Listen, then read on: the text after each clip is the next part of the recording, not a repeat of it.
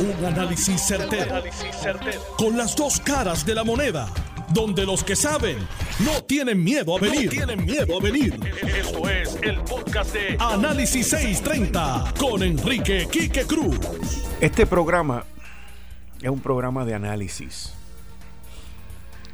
Y dentro de los análisis uno tiene que buscar todos los componentes que hay, que están ahora mismo, que surgen, que motivan a que las personas actúen o no actúen, a que las personas hagan algo que no habían hecho antes, a que personas que no se habían envuelto antes en situaciones que estamos viviendo en Puerto Rico de momento se envuelvan.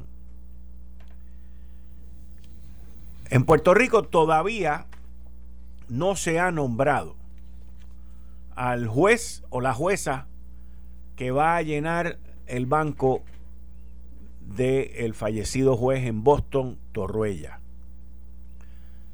Hace dos semanas se comentaba fuertemente que la lucha estaba principalmente por ese banquillo entre la jueza presidenta Maite Oronos Rodríguez, la juez presidenta del Tribunal Supremo de Puerto Rico, Maite Oronos Rodríguez, y el presidente del Tribunal Federal aquí en Puerto Rico, el juez Gustavo Gelpi. Luego, hace menos de dos semanas, surgieron los rumores bien fuertes de que Gelpi era el que llevaba la delantera. Lo cual, honestamente y políticamente para Biden, no hace sentido. Pero aquí hay mucho cabildeo y aquí hay muchas personas dentro y fuera de Casa Blanca que cada cual pues está empujando su, sus candidatos. Y, y Gelpi, pues el que Gelpi esté allá en Boston, no solamente ha sido un sueño de vida para él, sino que también pues le daría al movimiento estadista una persona, un juez que siempre ha estado eh, del lado de, de la estadidad para Puerto Rico. Podemos criticarlo como lo hago prácticamente todos los días con otras cosas, pero la realidad es esa. Y, y eso pues tendría un peso. Por otro lado, si estuviese allá en Boston la juez presidenta del Tribunal Supremo de aquí, Maite no, pues sería un bloqueo completo a cualquier caso en favor de la estadidad y una, un, tanque de oxígeno para el ELA que no existe. Hay personas dentro del Partido No Progresista que dicen que ellos prefieren tener a Gelpi allá. Yo personalmente preferiría que fuese la juez presidenta Maite no Lo digo con todo respeto, es mi opinión. Y no tiene nada que ver con mis críticas hacia el juez Gustavo Gelpi por la reforma de la policía y por otras cosas que él ha hecho. Eh, mientras ha sido juez y, demás, y fue magistrado, pero eh, es una cuestión mía eh, de opinión. Pero aun cuando, aun cuando en días recientes se ha seguido rumorando bien fuerte que el que lleva la delantera es el juez Gustavo Gelpi. Inclusive he escuchado por personas que tienen mucho peso en política en Washington, D.C., y que tienen unos muy buenos contactos en Casablanca, que el nombramiento de Gelpi está allí donde ponen los demás nombramientos. Lo que pasa es que el presidente no lo ha firmado, no lo ha firmado, perdón, no lo ha firmado. Y entonces, de momento, en estas luchas de esas bancas, de esos banquillos, pues hay bandos, hay cabilderos, hay grupos de interés y Biden, para Biden, lo más bonito y lo más lo más políticamente correcto, es, sería nombrar una mujer hispana eh, que está, que tiene su pareja y que está en la lucha por la comunidad LBGTT.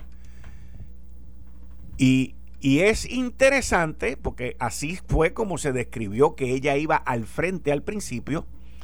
Y es interesante que a pesar de todo eso, eh, ella no está al frente en eso. Y supuestamente el nombramiento de Gelpi pues está allí para que lo firme el presidente. Pero hasta que el presidente no lo firme, eso no es un hecho. Eso no es, ya se hizo. Mientras ese documento no esté firmado para someter el nombramiento al Senado, pues eso no es final y firme. Por lo tanto, mientras no esté firmado, todavía hay oportunidad. Todavía queda esa ventanita, ese espacio, esa esperanza para que nombren a la jueza presidenta del Tribunal Supremo, Maite Orono.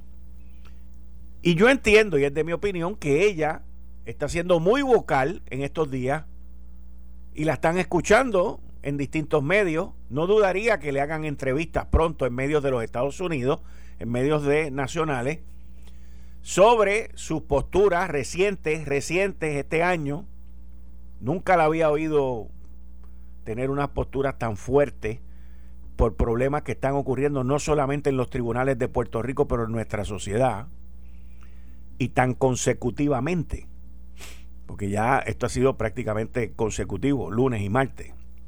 Eh, y yo entiendo que esa, ese staging, esa tarima y, ese, y, esa comunicación que estoy seguro que la gente que la está apoyando a ella están haciendo llevar sus expresiones, están haciendo llegar su carta, se va a reunir con Natalie Yaresco, va a presentar, va a buscar ideas, no solamente para la rama judicial, sino para todas las oficinas del gobierno también, según explica su carta, pues muestra el liderato, muestra el envolvimiento y muestra el conocimiento de lo que ella está buscando defender.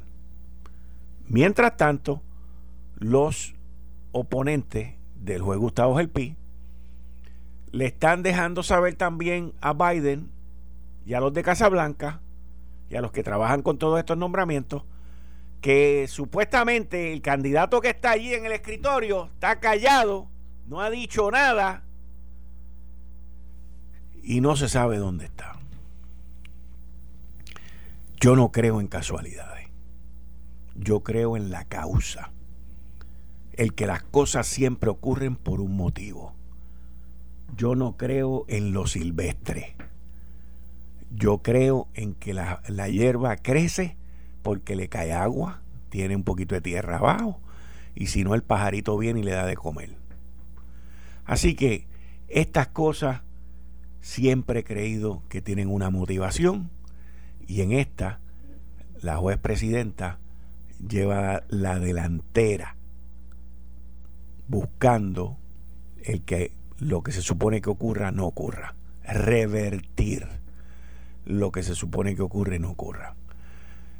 Sería bueno que la jueza presidenta, ahora que está tan activista en esto, mire también otras áreas dentro de su rama como presidenta en las cuales ella puede conseguir más recursos para que sus jueces, los alguaciles, el sistema de justicia en Puerto Rico mejore, porque tiene la tarima de la Junta de Supervisión Fiscal para que le escuchen.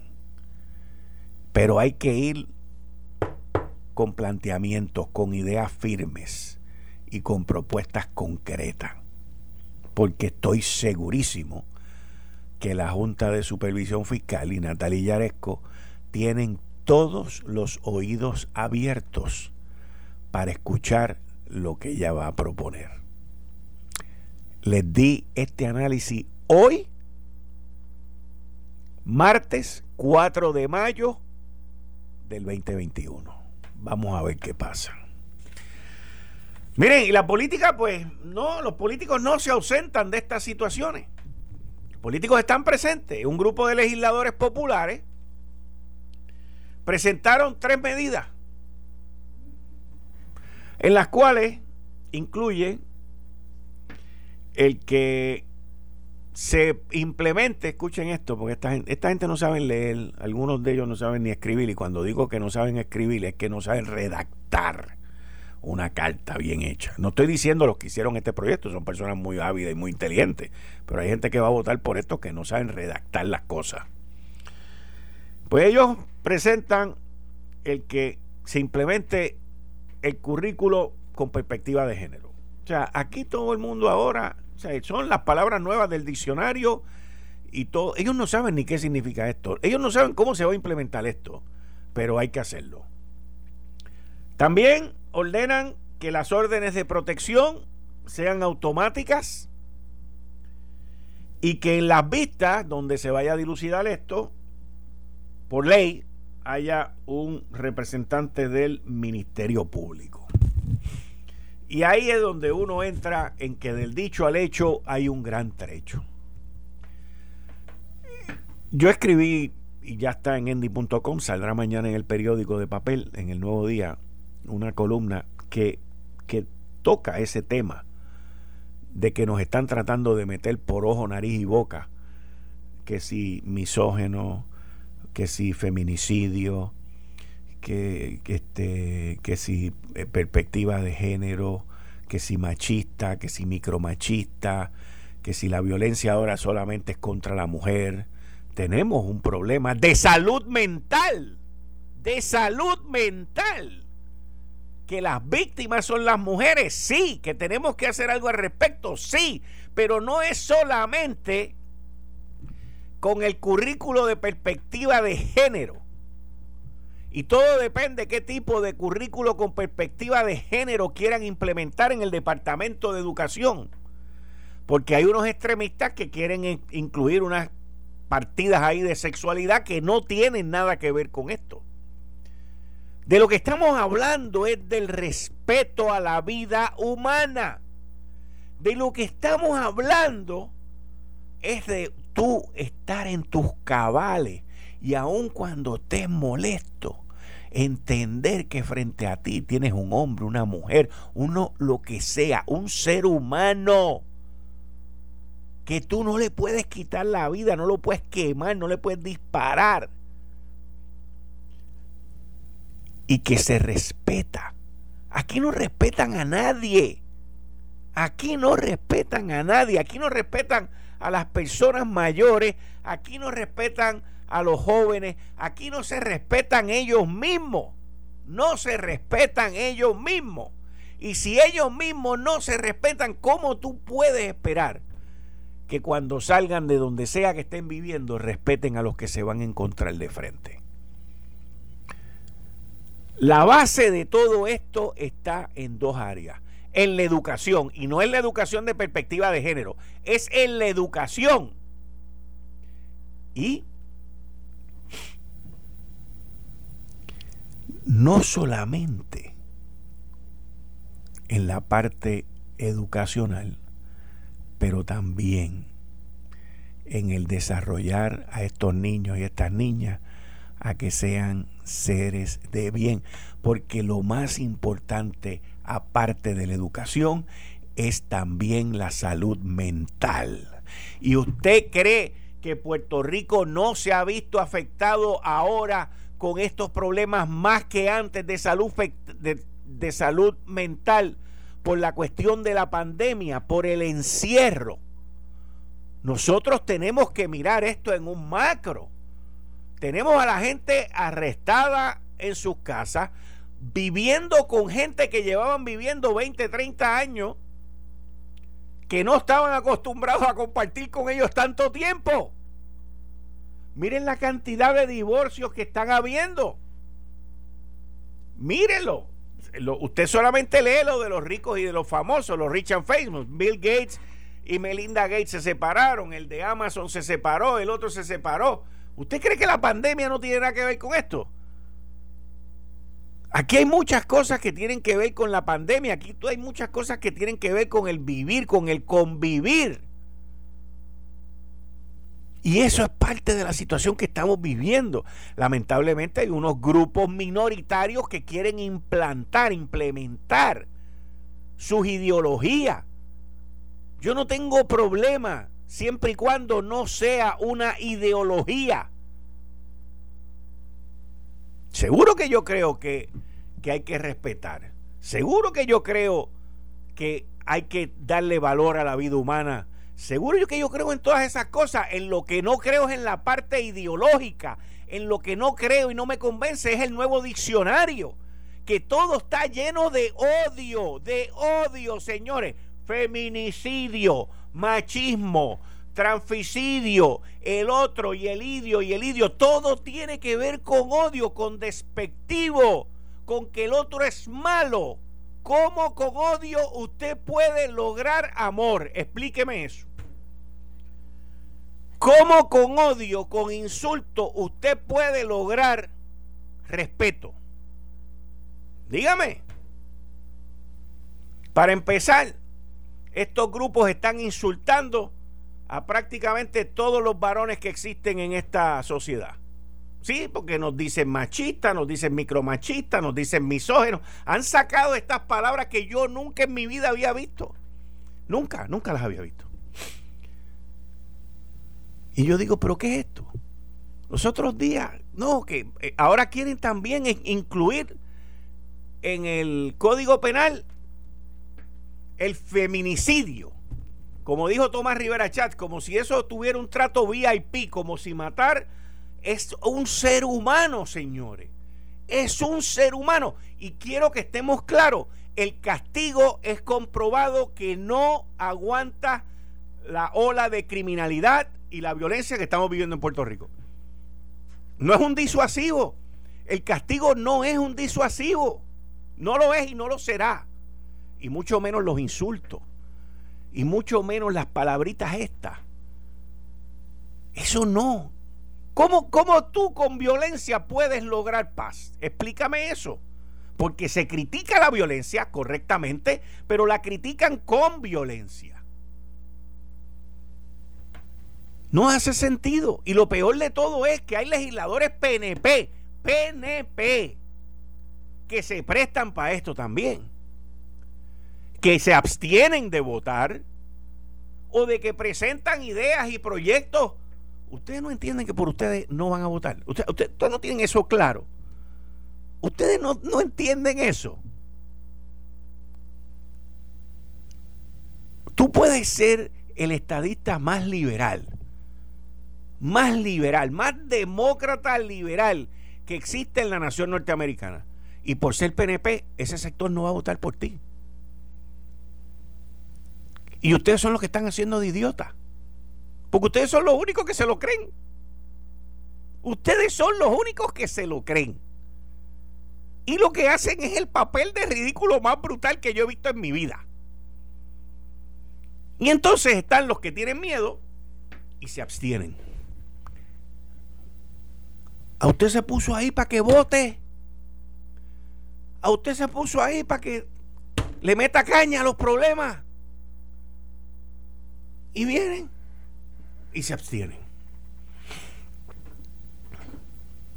Y ustedes honestamente se creen que alguien va a votar por ustedes así. Ah. Y quiero que tengamos algo claro. Porque yo no voy a entrar en lo vergonzoso que es. Porque para mí es una vergüenza el yo tener que ir a un sitio y decir, bueno, porque es que cuando yo tenía 20 años yo tenía dos amigos de la comunidad LBGTT y, tengo ahora 100 amigos y yo, pues, yo no tengo que vender eso. Como tampoco tengo que vender el respeto hacia la otra persona. Eso no se vende, eso no se presenta, eso no se muestra. Porque eso yo lo llevo dentro de mí. Y yo no tengo que venderme por ahí como que acéptenme porque este es mi pedigrí.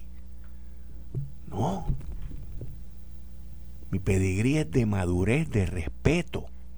No importa el sexo, no importa la ideología tampoco. Aquí se trata a todo el mundo con respeto siempre, aunque no estemos de acuerdo. Pero cada cual tiene derecho a expresarse, como lo tengo yo aquí.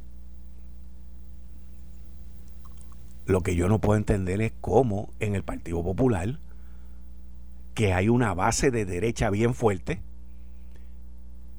Y en el PNP, que hay una base de derecha bien fuerte, de momento yo veo gente asustado, yo veo gente con temor, yo veo gente sacando pedigrí y cosas que uno dice, pero ¿qué es esto?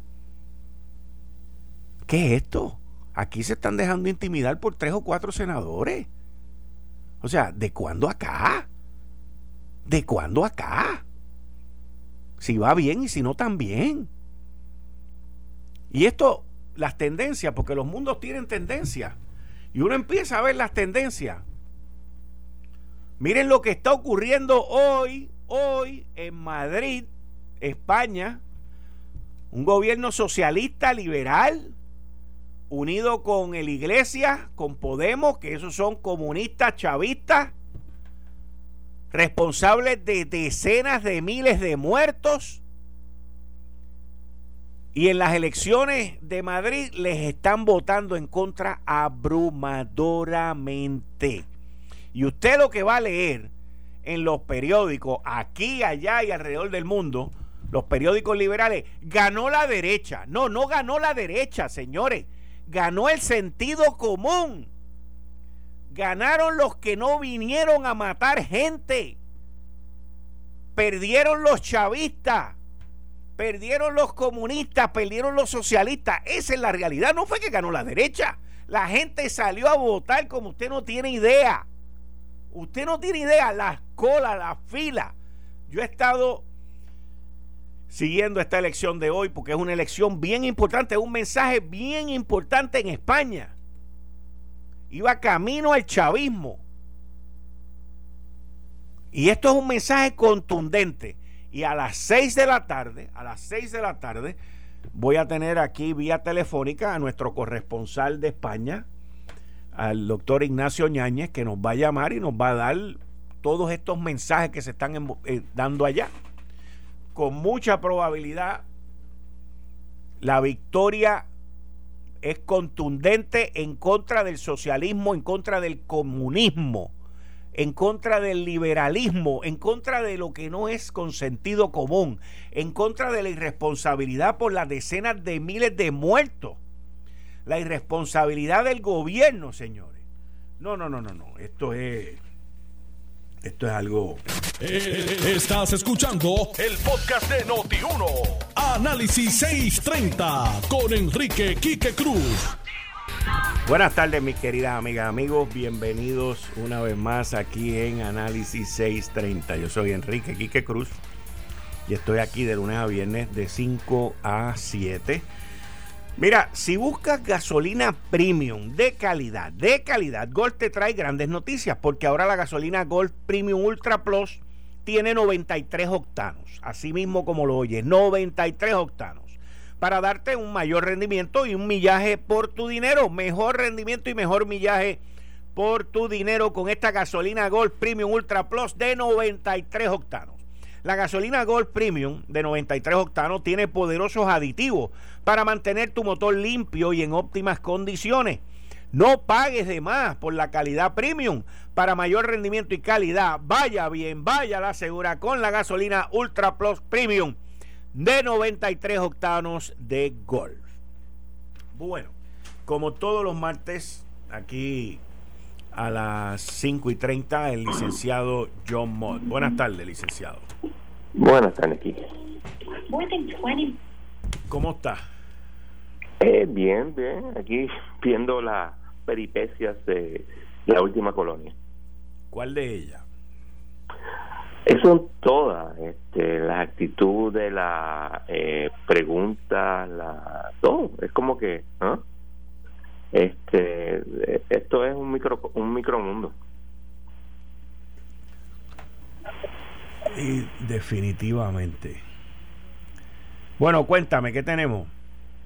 Pues mira, eh, dos cositas. Eh, ayer mismo, si mal no recuerdo, la juez eh, Swain aprobó el pago, los pagos que se le van a hacer como parte del contrato a Luma como gasto administrativo.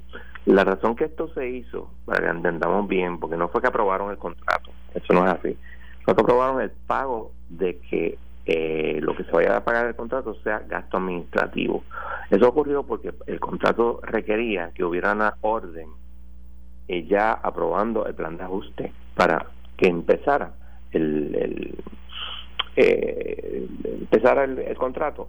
Sin embargo, como sabemos que en la autoridad eso no va a venir por buen rato, pues decidieron cambiar un poquito el, lenguaje y ponerle esta parte de eh, gasto administrativo.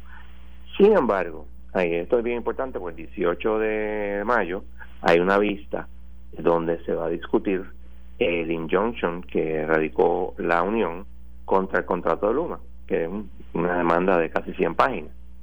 Eh, y ahí, pues, yo te diría que es el último cartucho legal de la eh, Unión. Y digo legal en términos de tribunales. O sea, hay otras cosas legales que ellos pueden hacer, y se la huelga, etcétera, etcétera. Eh, y eso, pues, va a determinar si el contrato va a seguir o no va a seguir y respectivo, porque fíjate que la legislatura no ha hecho nada. Ha hablado mucho, pero no ha hecho nada en realidad. Esto está, está interesante con esta demanda también que acaban de hacer con lo de Pritco. Eh, uno, digo yo por lo menos, o sea, por lo que leí, pues, y tú comentaste sobre eso. Eh, los, los que representan a esos bonistas han estado en múltiples negociaciones con la Junta de Supervisión Fiscal y han logrado los acuerdos y de momento aquí pasó algo que se rompió todo. Aparentemente el gobierno de Puerto Rico no cumplió. Eso es lo que yo tengo entendido. Bueno, pero ¿y quién, tiene, pues, tiene esa expectativa? Mm, perdón, no entendí. ah, bueno, sí, bueno, te entiendo. La pregunta entonces, por otro lado, ¿y cuándo no? Y tienes razón. De hecho, eso es uno de los de los issues que toda persona que tiene eh, Dios con promesa siempre se pregunta el, gobierno va a cumplir claro obviamente si es parte de un plan de ajuste o parte del plan fiscal pues la junta se supone que haga algo y si es parte del plan de ajuste pues uno puede eh, ir al tribunal en este caso están yendo al tribunal y no está bajo bajo promesa porque esto fue algo aparte que han estado negociando como este los adultos y parece que no fueron tan adultos nada. Típico del gobierno, pero pues, ¿qué vamos a hacer? Está bien.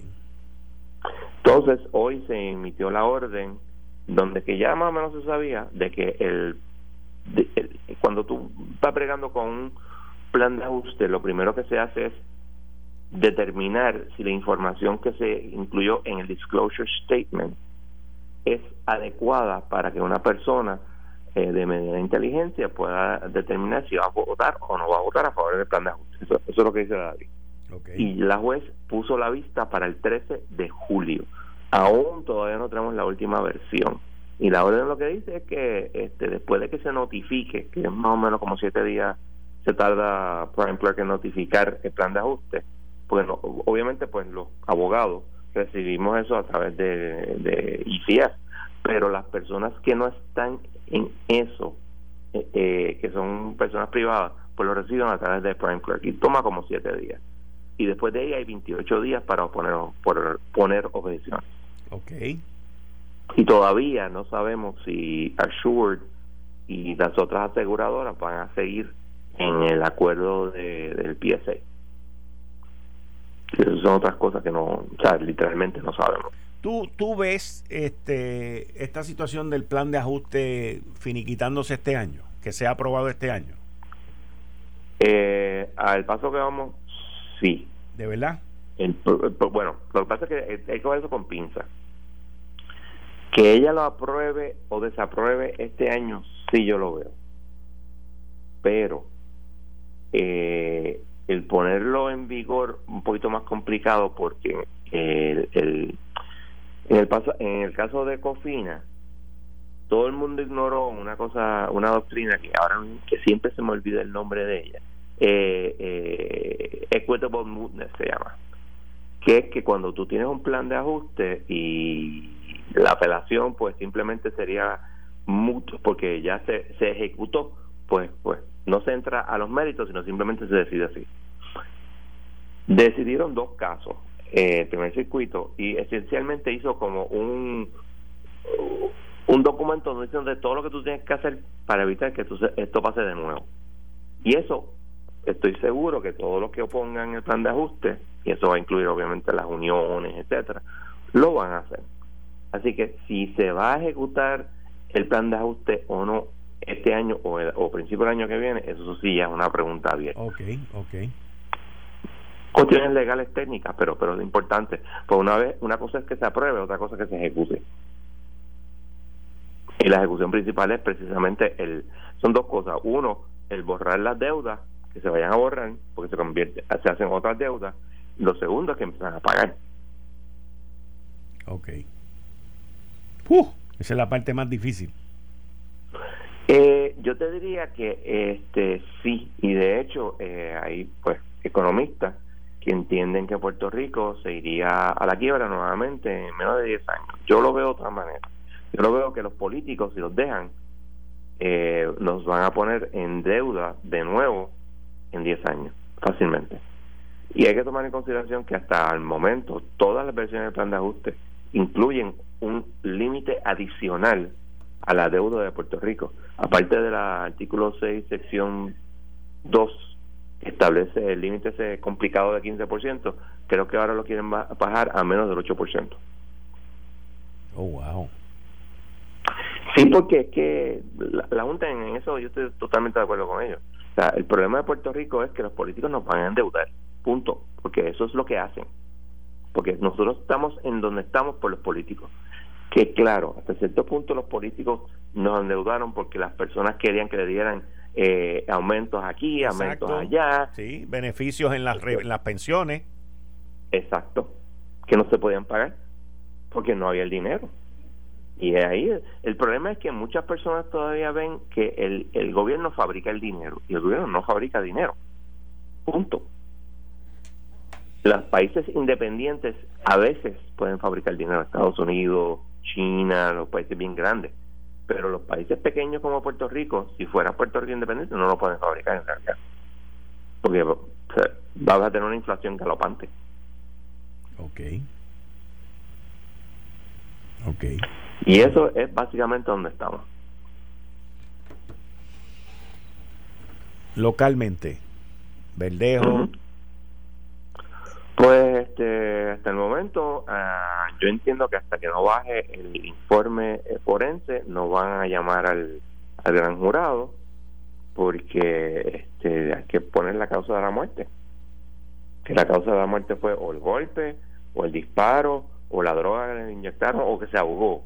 Pero de alguna manera la muchacha murió. Cause of death, como dicen por ahí. Es homicidio, chévere, ajá, pero específicamente qué porque en este tipo de cosas eh, los federales son bien mm, cuidadosos de, como yo digo, dot the i's and, cross the t's para que no haya problemas. Y aunque el gran jurado tiende a seguir lo que le piden, no siempre es así. Y bonito se debería que venga el y diga, no, pero si aquí no hay causa de muerte. Por eso yo, yo entiendo que van a esperar el, el informe de, de autopsia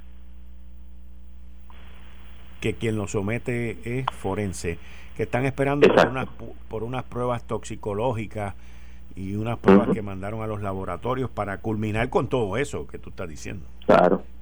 Sí, porque este, según la declaración ella le inyectaron con algo que compraron en el punto. Sí. ¿Qué fue específicamente? No sabemos. El rumor que yo he oído es que era que fue heroína. Es muy posible porque es un depresivo, que es una cosa para, para dormir una persona. Este, pero eh, no, eso la mató, la mató el disparo, la mató, la, eh, mató que se ahogó o la mató el golpe que le dio él. ¿Quién sabe? Hasta que no sepamos, no, no sabemos. Eh, esto es una tragedia. No, es una terrible, terrible tragedia y aparentemente eh, hay otra tragedia con Andrea, no me acuerdo del apellido, donde aparentemente la juez se portó muy mal con ella y yo estoy de acuerdo con varias personas de la eh, de los medios que están pidiendo que la grabación de esa vista se haga pública porque mira si la juez se portó mal lo hizo mal debemos o sea los jueces a veces y yo lo he visto, se portan mal con los abogados y a veces se portan mal con las personas. Y eso no debe ser así. Y si se está grabado, la mejor prueba es esa. Yo no sé porque yo no estaba allí. Y si no se portó mal, pues también. Pueden ser que se están este, calumniando. Sí. Este, yo escuché inclusive que a una de las juezas la habían amenazado de muerte. Ok, yo voy a decir algo porque estuve oyendo una persona que, que fue juez diciendo que, que ser juez no es fácil. Sí, eso es cierto. Ser buen juez no es fácil. Pero ser un juez vago y que no hace su trabajo, bien fácil. Y los hay. Yo llevo casi 40 años en, en, la práctica y te puedo decir que he visto jueces en la corte de primera instancia excelentísimos y he visto basuras también. Y eso es algo que tenemos que aceptar, que es así porque no todo el mundo en la judicatura es bueno. Bueno, es que es como todas las profesiones, no todos los médicos son buenos tampoco. Claro, y los abogados también. Y los abogados también. portándose como, como patanes frente a, jueces con una paciencia joviana. Pero tú sabes, este, los jueces no son intocables. Porque los jueces no, no, no lo son. Desde que pasó la investigación de el juez Acevedo por el FBI, que la administración de tribunales eh, cuestionaba la jurisdicción del, del FBI investigando jueces. Pues mira, los jueces no son intocables, son seres humanos. Como tú dices, algunos bien, son como todo en la vida, algunos buenos, otros malos. Y pues debemos evaluarlos. Nosotros, que somos los que sufrimos, y digo nosotros en términos los, los, ciudadanos, los ciudadanos, estoy hablando ahora de los ciudadanos. El ciudadano que va allí solo, que muchos no tienen chavo para poder llevar a un abogado y van a ir al tribunal y lo maltratan, eso no hay razón.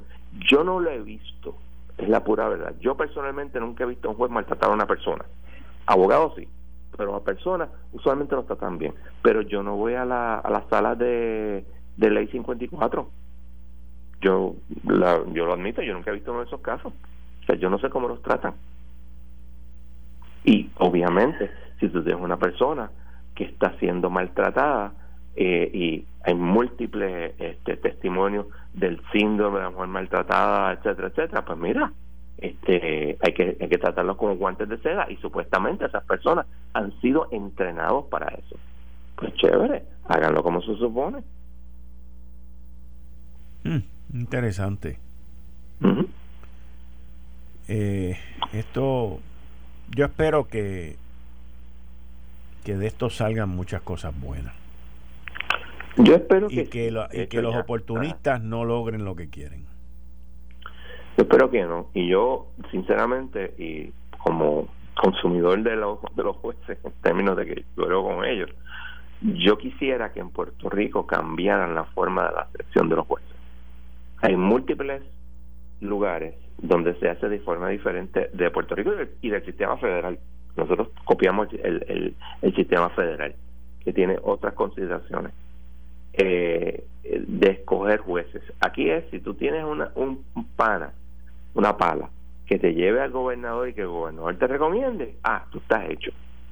Y muchas veces lo que lo que se está este eh, eh, nombrando es gente que no está capacitada.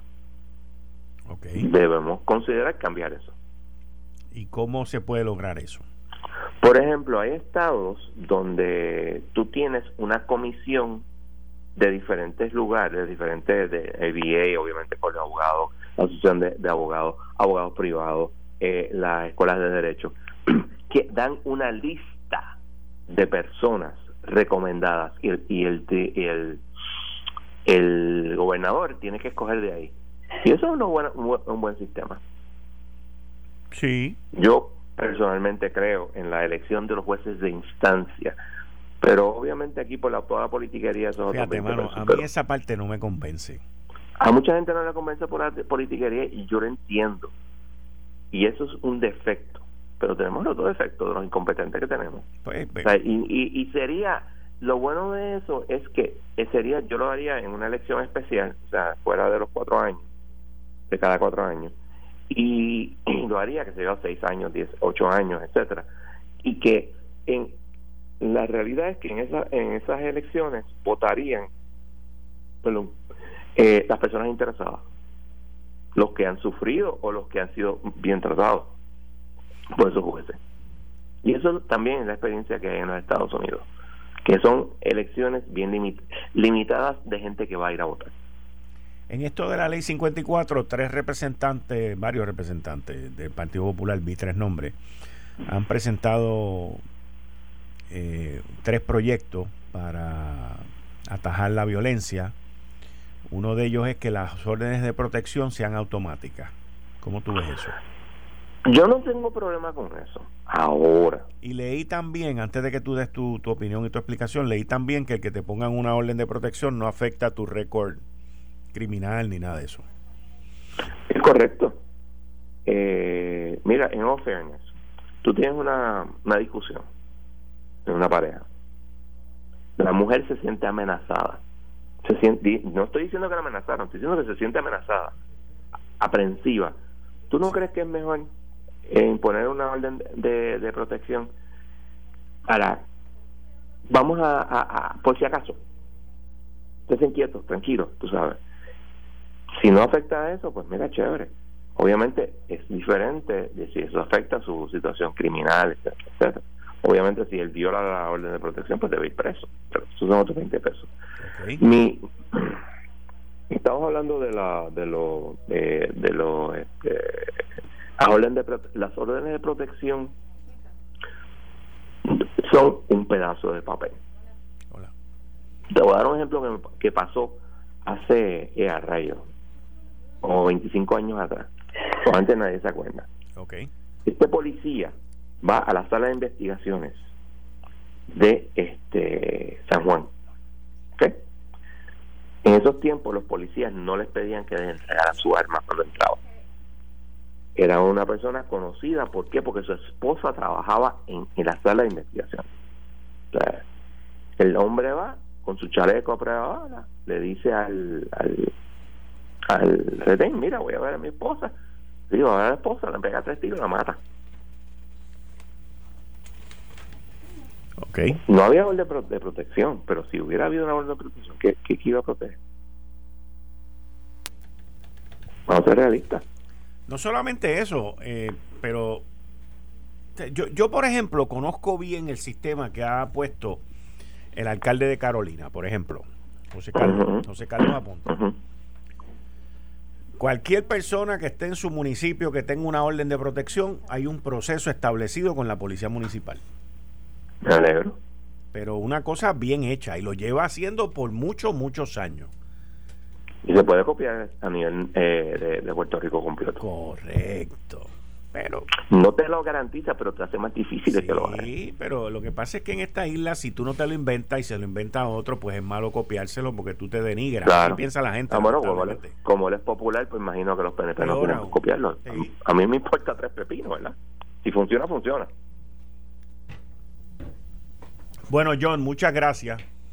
Gracias a ti. Volvemos, o cualquier otra cosa que surja durante la semana, volvemos y nos conectamos con el licenciado John Mott. Esto fue el, podcast de Notiuno. Análisis 630 con Enrique Quique Cruz. Dale play a tu podcast favorito a través de Apple Podcasts, Spotify, Google Podcasts, Stitcher y notiuno.com.